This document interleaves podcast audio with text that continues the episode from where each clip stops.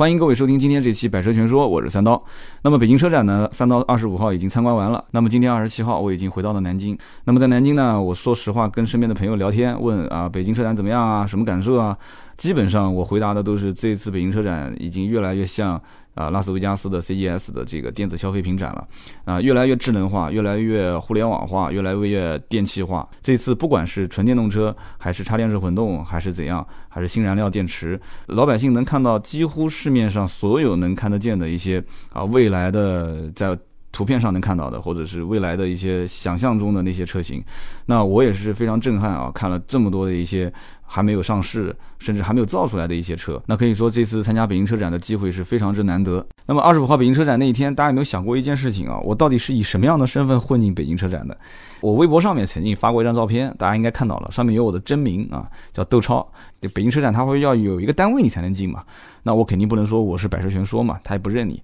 所以我写的是喜马拉雅。所以首先呢，要感谢喜马拉雅这次给了我一个机会啊，就像获奖感言一样的。那么同时呢，还要有一家公司能邀请你。就是这一个参展的品牌，那么这次呢，也是因为博士的合作，所以博士给了我个邀请函，所以我才能二十五号那一天啊，有幸参观北京车展。这期节目呢，既然是一期推广，所以呢，我们还是去聊博士。但是有人讲说，这个博士上期节目就聊的已经还算蛮透彻的了啊，这家公司远比我们想象中的要大很多，而且要要有很多的一些技术是我们所没有接触过的。那么如果单聊技术呢，有点太枯燥了啊，所以呢，我们还是从北京车展接着往下聊。北京车展呢，其实我看了很多的一些新车啊，包括豪华车，像保时捷啊、法拉利啊、兰博基尼啊，但是也看到了很多的一些自主品牌嘛，比方说像啊长安啊、长城啊、吉利啊、哈弗啊，就这些车，如果我之前没有去以博士的合作的角度去看，我会觉得说哇，这些车。确实啊，还不错，很多都是更新换代了，一代比一代漂亮，一代比一代先进技术。但是因为这次有过跟博士的合作，所以我就会把这个关注点就开始切到我所之前看了 N 多的啊，就是博士的相关的一些资料上面。就是我我变成看这个车，车放在那个地方，但是我会去研究哦，哪些哪些功能，哪些配置是博士所。啊，匹配给他的，其实博士的这个零部件供应的能力是非常之强。我之前也讲过嘛，啊，就是很多的一些车车身的零部件，百分之二十、百分之三十，甚至百分之四十、百分之五十，它的零部件都是由博士公司提供的。但有人问说，博士为什么不造车呢？哎，这个问题当时我没去问这个中国区总裁啊，老陈没问他。所以呢，今天这期节目呢，我觉得就有必要跟大家去聊一聊啊，北京车展里面很多的一些大家所熟悉的车型，这些车型上面所配备的一些装备啊，不管是主动安全啊。被动安全啊，驾驶员的辅助系统啊，哪些是由博士公司提供的啊？就我觉得这个不仅仅是了解一下说博士的技术有多强悍，更多的就是这些功能到底有什么样的效果，它能起到什么样的一个作用？这些功能其实很多车主家里面的车上都有啊，我觉得了解一下还是比较好的。我们就拿一个大家比较了解、比较熟悉的刚上市的车做个例子啊，吉利的博越。大家都知道，吉利博越的上市发布会在北仑，我也在现场。当时，啊，用斗鱼啊、战旗啊这两个平台去直播，在线人数当时破了一百万啊，就说明关注度很高。那么关注这个车，除了因为价格定的比较低，然后呢，车子的外形看上去还不错，内饰呢觉得哎也挺精致的。这个价位，在这个级别里面买到这样一辆车，还算怎么讲呢？就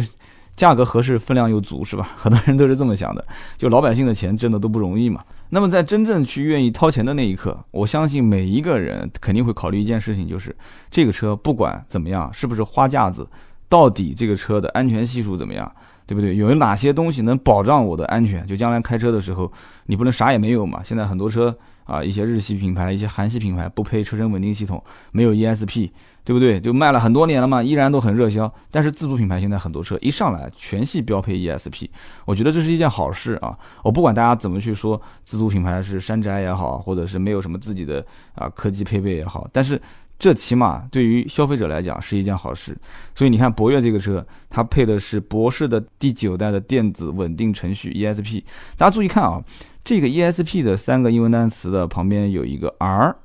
啊，大家稍微有一点了解，应该知道 R 是指什么？是指专利是吧？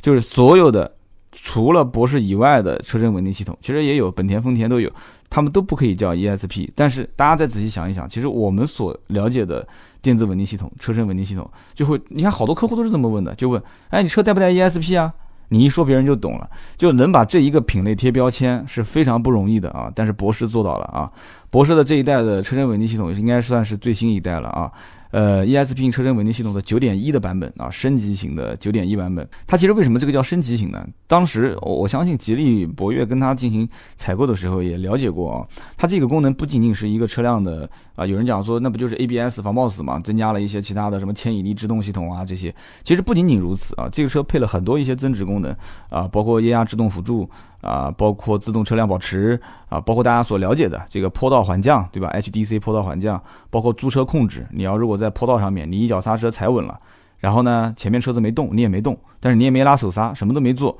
这个时候你刹车松掉，按常规来讲，车子会倒溜，是吧？但是它有这样的一个控制系统的时候，车子不会倒溜，它还会稳稳的停在那个地方。等到你去给脚油门再走，但是你一直不给油门的话，过个大概两三秒或者三四秒，车子还是会止不住，还会往后溜。它只是一个控制系统，坡道的一个驻坡控制系统。所以呢，这些都是一些非常实用的功能，它统一在这个电子稳定程序里面，就 ESP 的九点一的升级版。所以其实博士博士在供应硬件的。过程当中，其实提供了很多的一些优化表现啊。那这一代产品它是第九代的嘛，九点一和上一代的博士第八代的很多一些老款车型上用的都是第八代的，体积更小啊，体积更小，而且它的表现力更好，就是处理的一些反应速度啊，各方面都非常好。而且它有这么多的增值功能，也是在原来的基础上去开发的啊。就原来的这些 ESP 就是博士提供的，它没有那么多的一些增值功能，但这次都有。而且这次呢，因为考虑到什么呢？就中国路况不一样。啊，中国的路况也不一样，然后大家都喜欢开 SUV。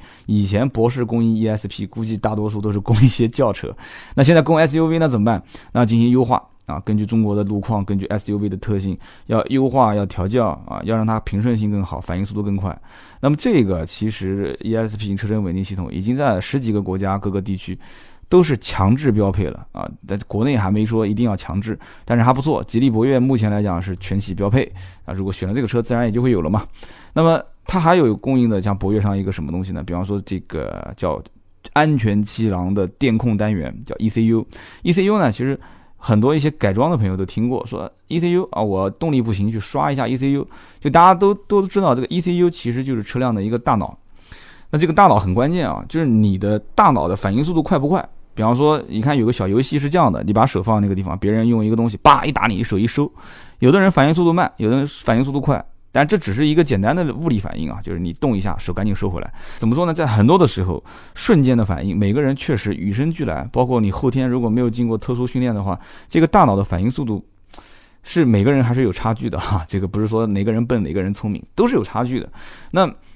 博越的这款车上用的就是博世开发的这一套啊，ECU 的全安全气囊的这个电控单元。那这个电控单元呢，它本身在沃尔沃上也配。啊，在德国研发的，等国德国本土研发，然后在沃尔沃这些高端车上都用。那么吉利呢，这一款车也是全球首发应用于吉利博越的车型。所以说这款叫做 AB 十二的这个升级型的电控单元用在吉利博越上面，那提供一些什么样的好处呢？它首先算法，它是一种碰撞算法，就是说它模拟出当时如果遇到特殊环境啊，就是车子实在是刹不住了就撞了，那它会更及时的给乘员提供一个保护啊，非常有效的提供一个被动的安全保护。所以说花钱真的，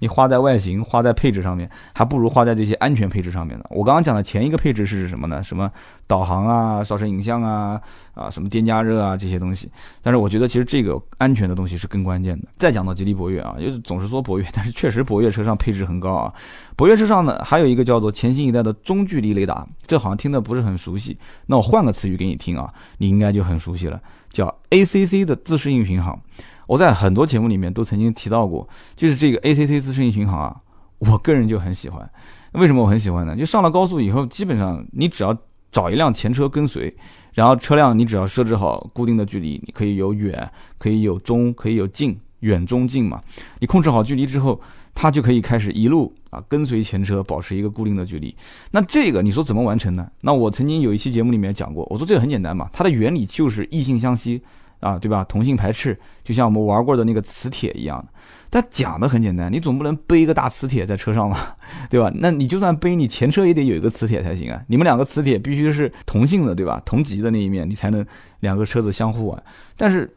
没有那么简单，没有那么简单，所以就要用到博士的这一套系统，叫做全新一代的中距离雷达啊。这个中距离雷达其实不仅仅是 ACC 自适应巡航在用啊，它还包括有一套叫预测性紧急制动系统。这个呢，上期节目我也聊过，而且我还当时特意强调了，就是三十公里以下的速度，这套系统是会帮你一脚刹车踩死的。但是你要是三十公里以上，它反复提醒你，你还是不置之不理的话，那对不起，它只能是帮你略微的带一些刹车，但是防不了撞啊。我们回头还是讲这个 ACC 自适应巡航啊，因为有了这个中距离雷达，这个雷达呢比前一代雷达的这个反应速度更快，而且更加精准，所以呢，它的识别目标的这个概率啊，就是应该讲比之前要提升三倍左右啊，三倍左右。探测距离是一百六十米，大家可以算一下，前后车的跟车距离在高速公路上面，大家一般正常是要求多少米啊？它探测距离一百六十米，而且开角。大概能开到正负四十五度啊！你想想看，它的开合的角度是四十五度，所以呢，它非常早的就能判断你的前方在什么位置会有车辆切入。所以它要给你保持距离嘛，所以它的探测面积要大，探测更灵敏，识别率更高。所以 ACC 的自适应巡航其实它保持车辆跟前车的一个跟车距离啊，然后根据你的个人习惯，你想远一点、近一点都 OK。就对它的这个灵敏度的要求，对它的准确性、就准确性、精准性的要求就非常之高。这个车其实在很多很多的豪华品牌上面都很普及了啊。但是现在在十多万的车上，其实我也没想到这个车就是这种功能能在这些十多万的车上那么快的普及。我也没想到硬件的成本越来越低，然后呢，这个采购方啊，或者说是就是车辆的制造方。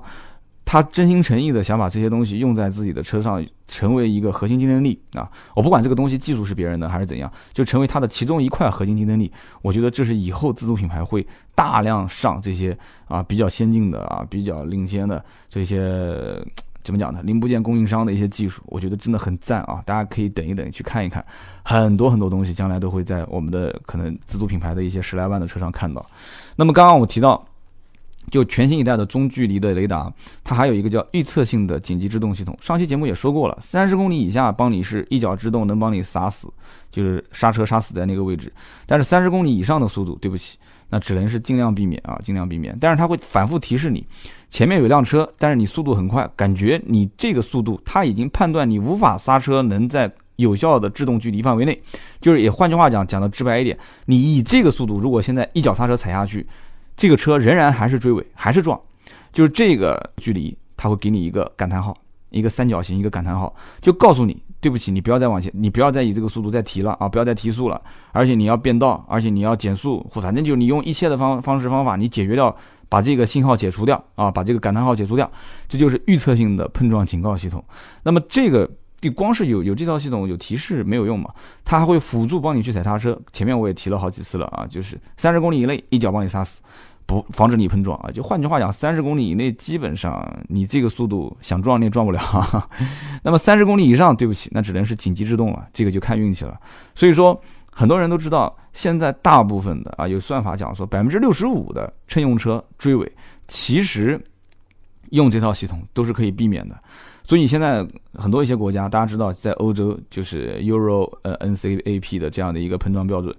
现在大家都是提倡，就是说你别老是去测碰撞标准了，车子肯定是不撞是最好的，怎么能主动把它给避让掉？那现在就可能我估计啊，欧洲的一些国家将来会把这样的一套系统就作为法律法规，就像 ESP 当年也是嘛，一开始是普及率要达到百分之十啊，百分之二十。然后再往后慢慢就百分之五十，然后再往后就百分之百，就必须得用 ESP 嘛。你车辆想上市必须加 ESP。那现在呢？啊，其实讲 ESP，今天说到博士，这也不是很正确的一个说法啊。ESP 是车身稳定系统的啊，是博士的一个一个专利啊，所以呢是打了 R 的标，就是车身稳定系统必须得有。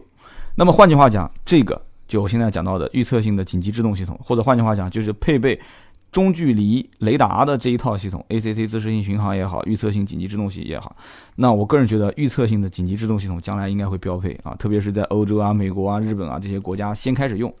那么在博越这车上还有一样东西。这次车展，说实话 给我印象也蛮深的，就是很多车不不仅仅是博越，其他车上也都有，就是紧凑型多功能摄像头。但是博越这个车当时我们去试的时候啊，就很明显能看到这个摄像头上面打的就是博士的标，在什么位置呢？在你的前挡风玻璃的顶角，就是你的内后视镜能看到上面，它是合在一体的。它每辆车都是根据啊出厂前前装，前装的意思就是在车辆这个。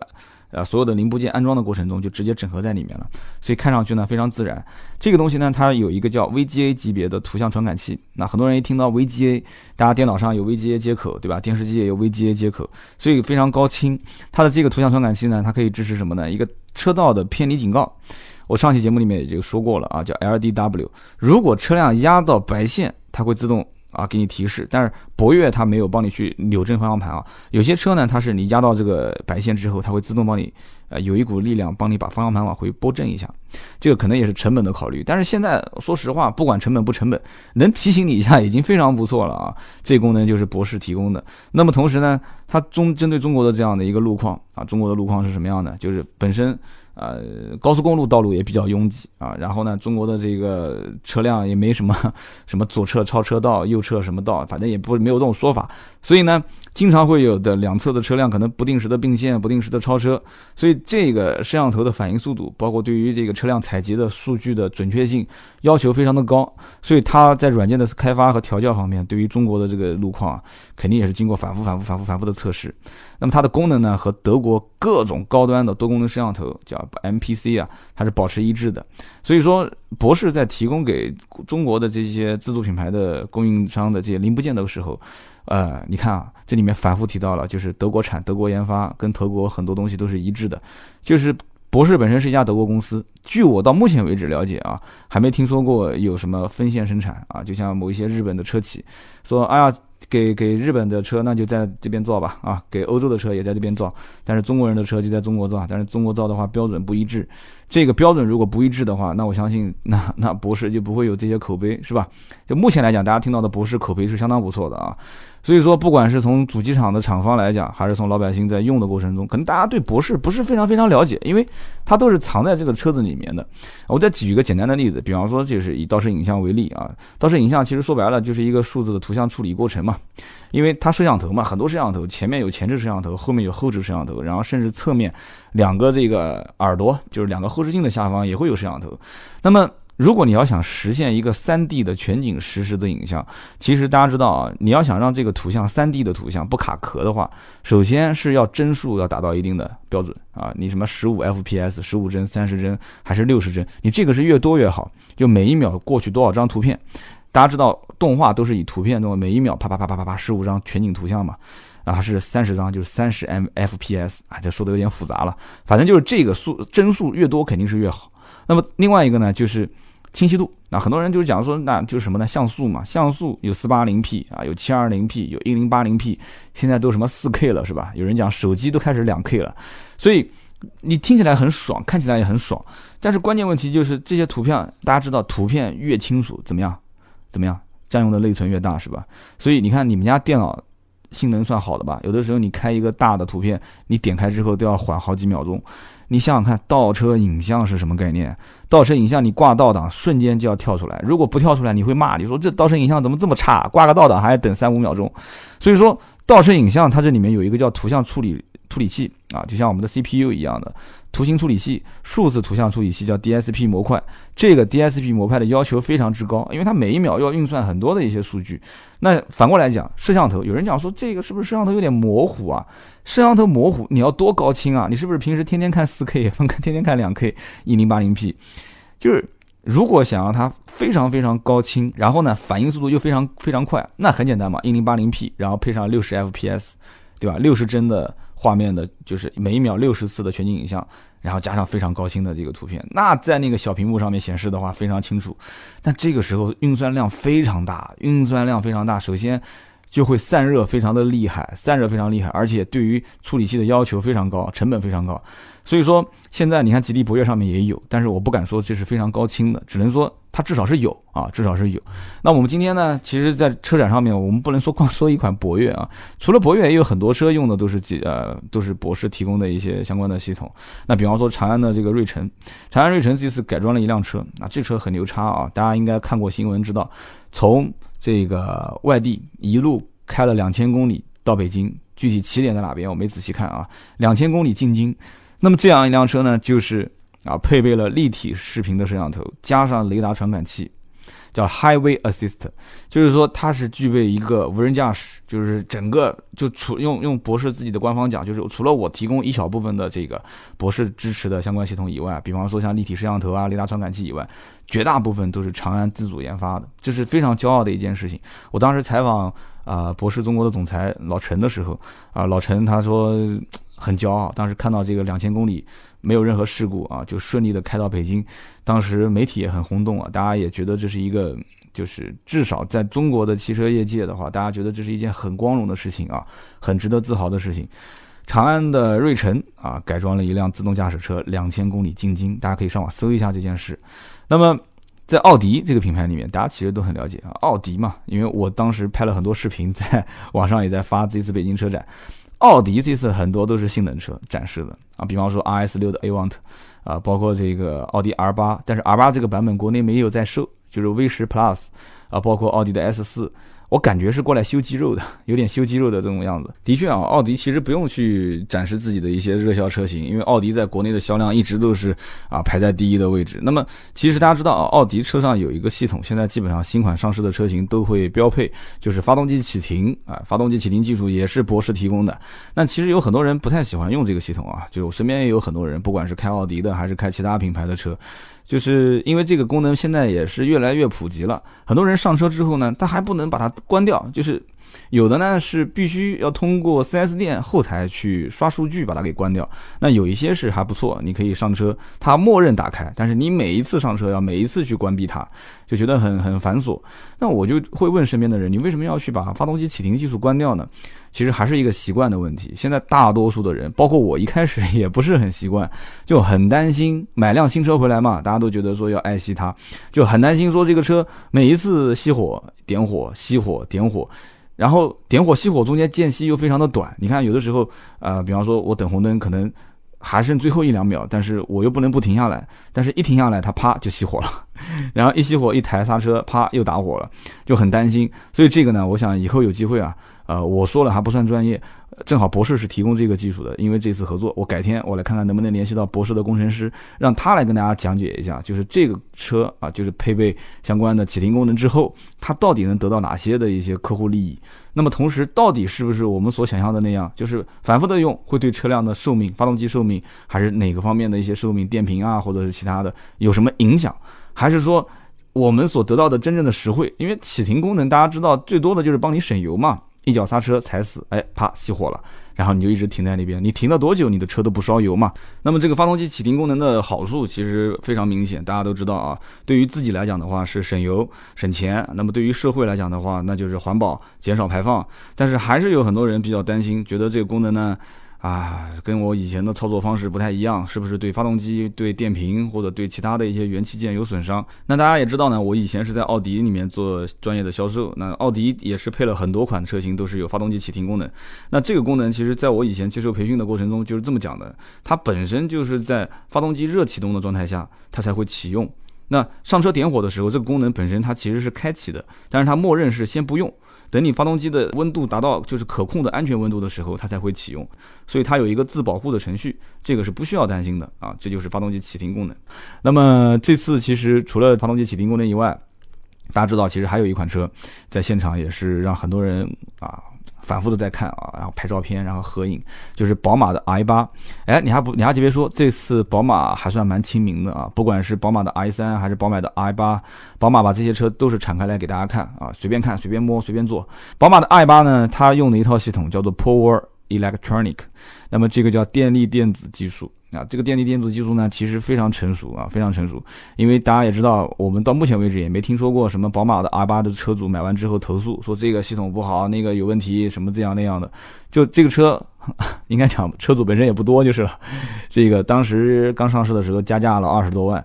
那么现在还好，这个车子现在是有优惠的啊。但是土豪想去买也不是那么容易，这车是要订货的。呃，订货的。那么这车子的身上的这个，我们刚刚讲的，就是叫做 Power Electronic 电力电子技术，这是由博士提供的。那么这套系统其实装在这个车上之后，大家知道这个系统可以将电流存为能量啊，在电池里面转换成能量，然后再转化成电子驱动的电流。所以啊，它的电子驱动越高效，车辆跑得越远。这可以理解吧？就是越优化它跑得越远，所以在多种驾驶模式，包括这个 eDriver，就是宝马的 i 八它本身可以优化自己的驾驶环境。那么在这个节能模式底下，百分之百的电子驾驶。啊，就纯电动电子驾驶可以行驶三十七公里。有人讲说现在纯电动车都能跑三四百公里了，是吧？但是你要知道，这是一辆超跑，这是辆宝马的 i 八，所以三十七公里这个数字其实对于它来讲的话，也是一个了不起的数据了啊。那我们继续再往下看，呃，保时捷大家应该也很熟悉，保时捷有一款也可以说是他们家那个啊，不叫他们家了，应该是世界上三大神车之一啊。我之前有一期节目也讲了啊，在国内三大神车首撞都凑齐了嘛，九幺八的 Spider。啊，包括拉法啊，包括迈凯伦的 P1，那么这次也展示了这个保时捷的918的 Spider。那么保时捷918的 Spider 呢，大家可能觉得这这啊，这车很酷，对吧？两个排气管是在上面的。那么在保时捷的918的车上呢，也有一套系统是博世供应的啊。918配备的一个叫做 Electric Drive for Plug-in Hybrid，插电式混合动力的电子驱动装置。这个配合918 Spider 强大的动力引擎，大家知道这个车子本身动力就很强啊，六百二十五千瓦，八百八十七匹马力。我相信这款车是很多的一些车迷心中的一个殿堂级的一个车型啊。那么这个车子呢，其实它附加的混合电子动力和点火引擎装置，其实可以让它的就整个驾驶过程动力源源不断啊，就你不管怎么踩油门，感觉都没到它的极限。当然，我说的跟真的一样，这车我没开过，我会有机会去试驾的啊。所以你看啊，除了吉利博越以外，我们刚刚又提到了宝马的 i 八，包括保时捷的918的 Spider 两个超跑。那有人讲说这个都离我太遥远了啊。博越其实我之前也自己有车在开啊，我就算觉得这车不错，我也不会再买。但有什么东西是马上就可以去入手啊，马上就可以去买，然后可以大家去感受一下，就是。博士提供的一些比较比较牛牛掰的一些技术，有一样东西啊，我倒是觉得最近我也是对这个东西很感兴趣，就是平衡车。哎，很多人估计也听说平衡车都知道啊，身边有很多人在玩。就是这个平衡车其实也是啊，有一套系统是博士提供的。大家都知道，其实不仅仅是平衡车啊，小米现在不是也在发布平衡车嘛？然后包括这个电动车，爱玛的电动车，小牛的电动车。在这个里面呢，要提供一套完整的两轮电动车的驱动系统，这个是博士提供的。所以说，其实博士不但是对汽车的零部件供应很有兴趣啊，对于这些啊，对于这些两轮电动车的驱动系统将来的发展。其实也是博士将来非常非常看好的一个方向，毕竟啊，这个可以解决最后一公里，是吧？很多人都知道，不管是电动自行车也好，还是电动的这个两轮的平衡车也好，我觉得就包括我最近为什么要买，就是因为我家里面到地铁站很近的一个距离嘛，但骑电动车又很烦。如果能把这个平衡车做的更加的小、更加的简单、更加的容易收纳的话，那其实我都可以考虑入手。而且你要知道，平衡车本身就是解决一个最后一公里的问题，我对于它的什么续航里程这些都没有要求。对不对？一天一充，或者就是用一次充一次都无所谓。所以呢，我们今天聊了这么多，大家都知道啊，其实博士这家公司是一直躲在背后去研发黑暗技术，然后把这些东西呢去卖给一些啊这个汽车的制造商，包括刚刚我们也说了，像什么。啊，爱玛、小牛电动车啊，小米的平衡车啊，这些公司，那么这家公司呢，其实真的算是一个幕后英雄啊。它长期其实占据汽车的零部件的供应商排名世界第一啊，世界第一。那么这家公司的名字呢，可能没有那些车企的这个商标如雷贯耳，什么奥迪、宝马、奔驰、保时捷。但是可以这么讲，你现在基本上开的车子里面，每一辆啊都能找到博士的相关的技术。所以你想想看，全世界那么多辆车啊，然后那么多的汽车企业都要用博士的技术，这是一家多么大的公司。但是这家公司没上市哈，这家公司股权当中的百分之九十二属于一个叫罗伯特博士的基金会。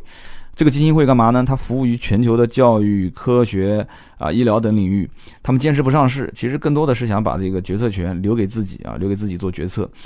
找出一些最适合企业发展的策略。哎，我觉得这个适合我们去学习啊。虽然我们的企业都很小啊，适合我们学习。不融资不上市啊，在当今的汽车圈，其实讲白了嘛。就谁要是有最新的技术，谁就把握了一个汽车行业的风向标。所以呢，其实这次大家听我这一期节目，应该嗯还好啊，车展还没过。那么大家听了节目之后，可以到啊唯一的一个在整车馆里面参加展览的汽车零部件的供应商，就是博世，在 E A B C D E 的 E，在 E 一馆，在 E 一馆大家可以看到，可以去体验一下博士的一些黑暗科技。他们展台现场有一幅这个蒙娜丽莎的画像 啊，这个蒙娜丽莎的表情会根据展台的空气的温度、湿度做相应的变化，而且呢，它展台上面还有一个机械手臂啊，它可以给你冲咖啡，说不定你还可以中个红包什么的。所以呢，大家可以去看一看这个博士在北京车展一一展馆的这个展台。你要记住啊，北京车展一定要看好自己的包，然后同时一定要把自己的路线规划好。你要看哪些展台，哪些产品，呃，因为太大了 啊，因为北京车展八个展馆加外展，然后再加中间的过道也有很多的一些媒体，大家一定要规划好自己的时间啊，这样子的话省精力省时间，也心情会更好。那么四月二十九号呢，我们会播出啊，我四月二十六号采访博士中国的总裁陈玉东博士啊，问了他很多的一些问题。那其中有一部分就是我们的网友在微博上留言给我，需要我带给啊博士中国的 CEO 陈玉东博士的一些问题点。那么我这次也是跟他第一次聊天嘛，感觉他人非常的随和，我觉得聊的还是非常非常投机啊，非常非常的有意思。希望大家多多支持啊！四月二十九号那一天，我们下午四点更新的啊，与博士中国 CEO 陈玉东博士，这个不应该叫。访谈，因为聊天的氛围比较轻松啊，我觉得就是一个聊天的一个过程，希望大家多多支持。好，今天这期节目就到这里，我们下期接着聊。